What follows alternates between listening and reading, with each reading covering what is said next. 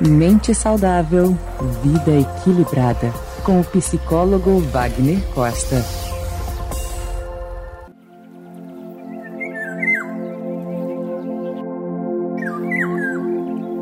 Você já parou para pensar a importância que tem o seu cérebro em sua vida? Para que, que serve o cérebro?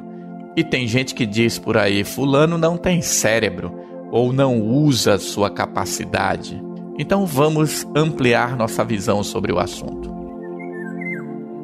O cérebro humano, ele tem como principal objetivo interagir e responder ao mundo exterior.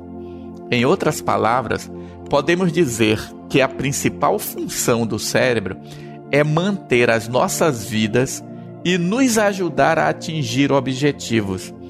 Tudo que nós fazemos só é possível porque o cérebro funciona como suporte para o nosso pensamento e a nossa interação com o mundo exterior. É necessário a ação do cérebro para que o nosso corpo possa interagir com o mundo exterior. Para entender melhor esse funcionamento, os cientistas dividem o cérebro em três grandes áreas: a área racional, a emocional e a primitiva. A área primitiva, ela é responsável por ações automáticas, como a nossa respiração. Você não precisa pensar para respirar. Também esta área primitiva controla os batimentos cardíacos. Seu coração bate independente de você pensar ou não sobre ele. Ele simplesmente funciona. O nosso equilíbrio, por exemplo, ele é controlado pelo cérebro primitivo. E também as coletas de informações através dos cinco sentidos. Então, observe que o seu cérebro tem uma parte automática primitiva responsável pela sobrevivência e manutenção do seu corpo. Existe uma área mais central no cérebro chamada área emocional. Ela é responsável pelos comportamentos como luta ou fuga, raiva, medo, prazer. É nesta área que estão as emoções que alguns chamam de negativas. E lembre-se, negativa não quer dizer que são indesejáveis. E finalmente a área racional, que é a que chamamos de área das funções superiores, como a memória, o planejamento, a imaginação, a resolução de problemas e a nossa comunicação. Lembre-se, o ser humano ele se distinguiu das outras espécies exatamente pela sua habilidade de comunicação. É possível dizer que através da comunicação nós criamos toda uma estrutura social e dizem até que a fofoca é um assunto tão importante para nós porque ela nos ajudou a desenvolver todas as relações sociais.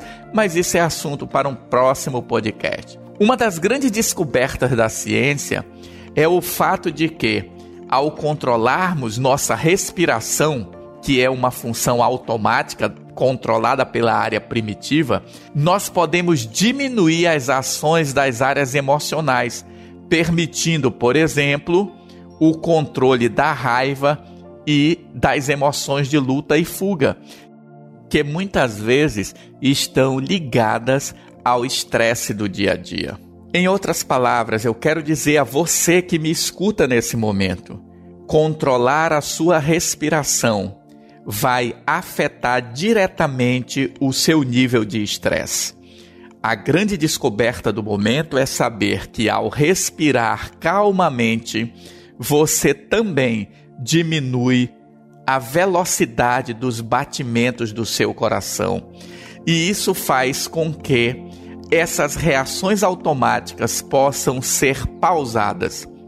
Você, entre uma ação e uma reação, se você respirar profundamente, você pode colocar um pensamento neste ponto e tomar decisões diferentes.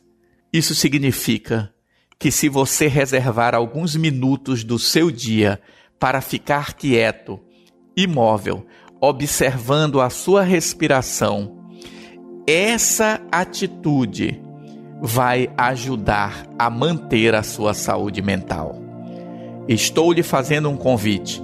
Tire momentos do seu dia para simplesmente fechar os olhos, ficar quieto e respirar. Porque hoje nós sabemos que a respiração ela é capaz de diminuir os batimentos cardíacos e isso ajuda a controlar o estresse. Respirar calmamente muda o padrão de funcionamento do seu cérebro, permitindo que você seja e torne-se uma pessoa mais resiliente. Pense nisso, pense agora. Você ouviu Mente Saudável, Vida Equilibrada. Palavras de sabedoria com psicólogo e mestre em ciências da saúde, Wagner Costa.